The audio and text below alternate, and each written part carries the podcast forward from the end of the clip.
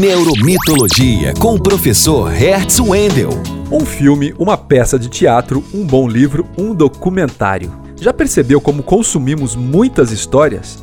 É porque é da natureza humana gostar de contar e de ouvir histórias.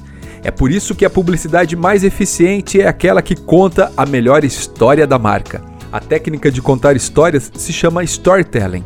Quando aplicamos essa técnica na publicidade, estamos falando de story brand. Vamos fazer um experimento. Pense agora em três comerciais de TV que você nunca esqueceu. Certamente você vai dizer: Ah, me lembrei porque eles foram criativos. A criatividade está diretamente ligada à forma como eles contaram suas histórias, o story brand. O garoto propaganda pode ser um personagem memorável.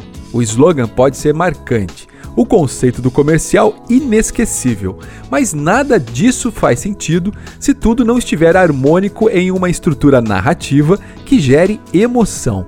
Para a neurociência, emoção produz neurotransmissores que ajudam a fixar as histórias na memória de forma mais duradoura.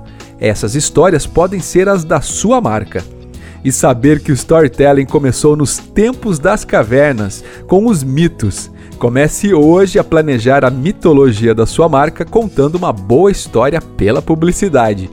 Eu sou Hertz Wendel, cientista e professor de comunicação da Universidade Federal do Paraná. Para saber mais sobre mito e neurociência aplicados na gestão da sua marca, temos um encontro marcado no Instagram.